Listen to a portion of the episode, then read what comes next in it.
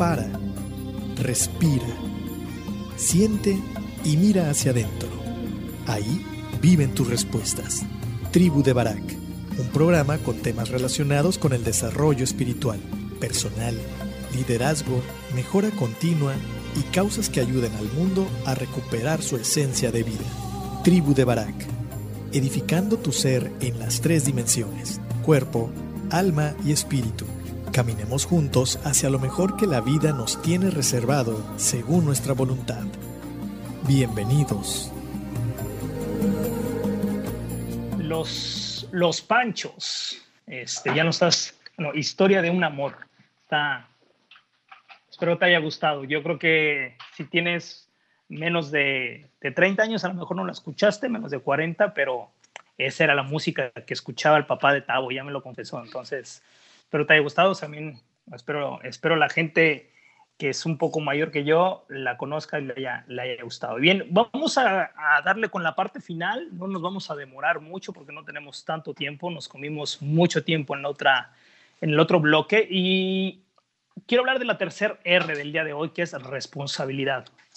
La responsabilidad eh, es algo que nosotros entendemos como, como una obligación a cumplir ciertos compromisos, por así decirlo, ¿no? No, no, no la entendemos como que es una manera de responder. De hecho, de ahí viene responsabilidad, es una respuesta a. Lo curioso es que esa responsabilidad la vemos más como una carga eh, y como un valor, por supuesto, cuando, cuando conocemos a gente responsable en su trabajo, responsable con sus tareas, responsable, no sé, en, algún sentido, eh, definitivamente es un valor eh, personal, un valor moral, el cual eh, sobresale de entre los demás. Y es algo curioso porque lo que uno mínimamente espera cuando, cuando estás colaborando con alguien, sea que lo contrates, o sea que sea tu jefe, o sea algo, nosotros esperamos cierta responsabilidad en, en, algunos sentidos. Los que son así medios frikis con el tema de la puntualidad, como lo soy yo, como es, es tu servidor, para mí la responsabilidad se, eh, también se traslada automáticamente al llegar puntual a tu trabajo o si hacemos una cita a la cita y tal. Entonces, eh, tiene muchas aristas la responsabilidad, pero yo quiero, quiero eh, abordarla desde tres puntos de vista. El primero, la responsabilidad como eso, como, como ser merecedor de confianza a partir de cuando se te encomienda algo, llevarlo a cabalidad en, de la mejor manera posible que tú entiendes que es la mejor manera posible. Recordemos que hay algo que a veces nos frustra, que es cuando nosotros damos nuestro 100% haciendo algo que para la contraparte no fue suficiente. Es aquí donde, donde se empiezan a hacer el último tipo de responsabilidad que voy a abordar. Pero continuemos con esto. La, la, las personas responsables eh, primero que nada, tienen que estar satisfechas con haber hecho el mayor esfuerzo posible. Si el resultado no se da de la manera esperada para la contraparte, pueden ser por varias cosas. Puede ser porque no se especificó detalladamente lo que se pretendía. Puede ser porque en el imaginario de la otra persona la, el tipo de, de respuesta o de acción debió ser diferente. Pueden ser varias cosas, pero eh, la primera parte de la responsabilidad es que uno dio su máximo esfuerzo. Si en el camino no fue suficiente, no te alcanzó el tiempo, te equivocaste o lo que sea, eso es parte de crecimiento, pero no tendría que ver parte con dejar de hacer las cosas. Luego viene la, la parte de la responsabilidad social. Creo que es algo que ahora, que ahora mismo debemos tener muy presentes. El hecho de yo ponerme un cubrebocas no solamente es para no que no me infecten a mí, es para yo no infectar posiblemente, porque no sé si yo estoy enfermo de COVID a los demás.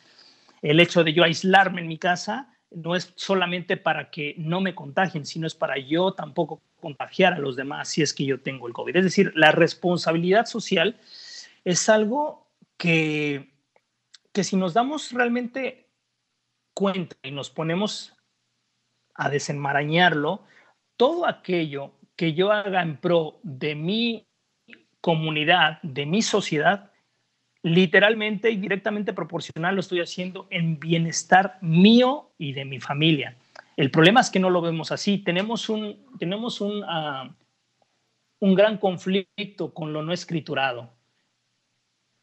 Estamos en el 2020 y desde que yo tengo conocimiento, estoy hablando de cuando yo era adolescente, aquí en México por lo menos, el tema de no tirar basura en las calles era algo que se empezaba como a concientizar a la gente.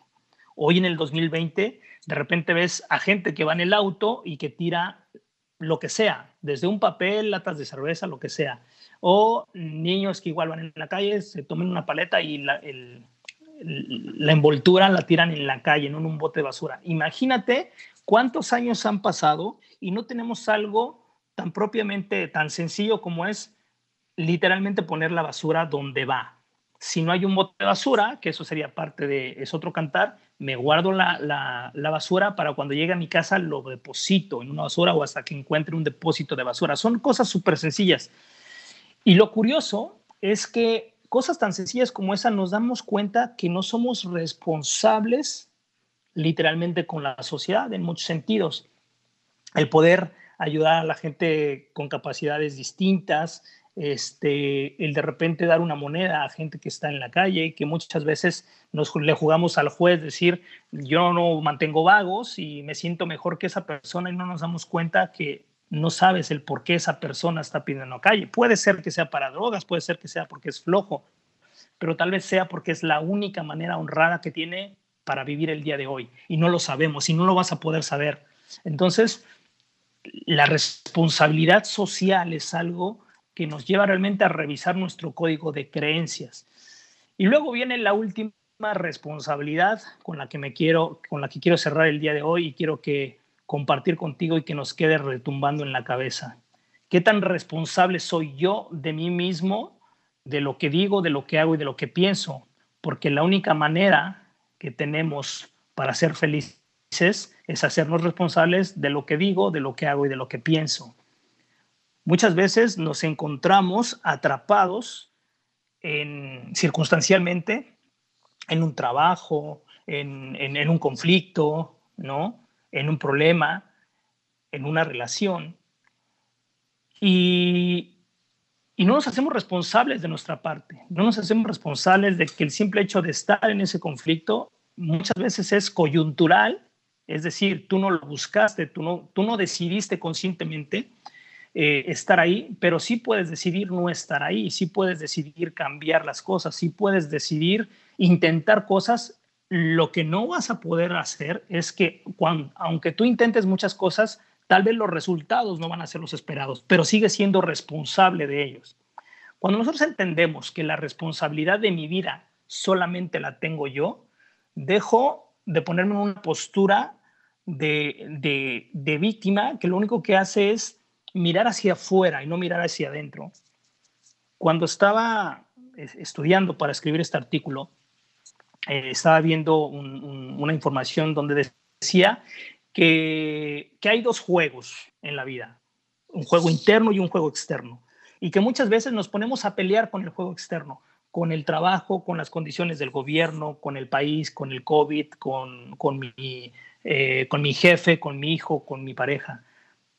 Pero no estoy atendiendo el juego interno. ¿Y qué es el juego interno? Son todos esos, otra vez, todo ese mindset que tengo, todo ese, ese, código de creencias y pensamientos que yo tengo en mi cabeza, donde el principal eh, causante de, mi frustración, de mi infelicidad, soy yo mismo, porque yo soy, yo soy juez y jurado sobre cosas que yo hago, digo y pienso. Entonces, cuando yo no empiezo a, a realmente abordar ese juego interno, no empiezo a jugar con eso, eh, con, a, darme cuenta con todos esos códigos de creencias, con esas eh, maneras de ver la vida, con esas maneras de ver la educación, el trabajo, el generar, el generar ingresos, el estar ocupado, el realmente eh, ocuparme por, por crecer, mi, por cambiar mi manera de, de, pensar. Todo eso no llega solo, eso, eso llega a partir de que yo me hago responsable y empiezo a actuar en consecuencia, empiezo a tomar decisiones, empiezo a hacer cosas que no hacía, empiezo a dejar de hacer cosas que hacía. Todo esto se reduce en responsabilidad de mi propia vida. Cuando yo me vuelvo responsable de mi propia vida, voy a poder entonces crecer y estar más satisfecho con mis resultados, aun cuando no sean necesariamente los que yo quisiera que fueran. Todos tenemos sueños, todos tenemos anhelos y de repente hay una falsa creencia de que para no sufrir hay que dejar de soñar y de anhelar y de confiar en la gente. Desde mi punto de vista, eso no es necesariamente así. Lo que sí es que hay que estar claros que lo, lo único que puedes realmente apalancar tus anhelos es en, lo que tú tienes para dar y para hacer.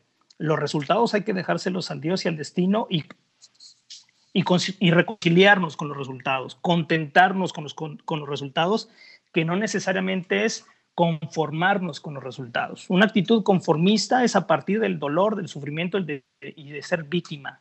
El contentamiento tiene que ver con estar satisfecho con lo que yo estoy haciendo aunque no necesariamente estoy donde yo quisiera estar, pero me contento con lo que yo estoy eh, ofreciendo, con cómo estoy abordando y cómo estoy dirigiendo mi propia vida. Sin, sin quitar de lado que puedo mejorar todos los días, que voy a cometer errores todos los días y ojalá sean errores diferentes. Hay veces que cometemos muchos errores, el mismo muchas veces porque no nos hemos dado la tarea de observarnos y de, y de realmente irnos al fondo del por qué seguimos cometiendo esos errores, por qué seguimos pensando como pensamos. Bien, lo quise hacer rápido, pero no fue tan rápido. Vamos a dejarlo acá para darle tiempo a, a Davo. Muchas gracias. Te vamos a dejar con la última rolita. Eh, te invito a que formes parte de la comunidad de, de la tribu de Barak. Búscanos ahí en, en, Turismo Radio. Se están quedando ya los, los programas, por cierto. Eh, este al rato, este lo, al rato lo sube Tavo en la propia plataforma de Turismo Radio. Es decir, lo puedes recomendar si alguien no lo escuchó, que se meta a la plataforma y lo escuche. Normalmente tarda un par de horas en subirse. Entonces, fresquecito. Seguro, seguro, mañana ya está al aire. Entonces, te dejo con esta última eh, rolita, que ya no me acuerdo cuál es. A ver, Making Love of Nothing de Air Supply. También es noventera o ochentera por ahí. Ojalá la disfrutes. Nos vemos el próximo viernes. Que Dios te bendiga. Cuídate mucho. Bye bye. Piensa en tu cuerpo como el vehículo, tu alma como el volante, tu espíritu como el motor y la mente, tus pensamientos como el conductor de tu vida.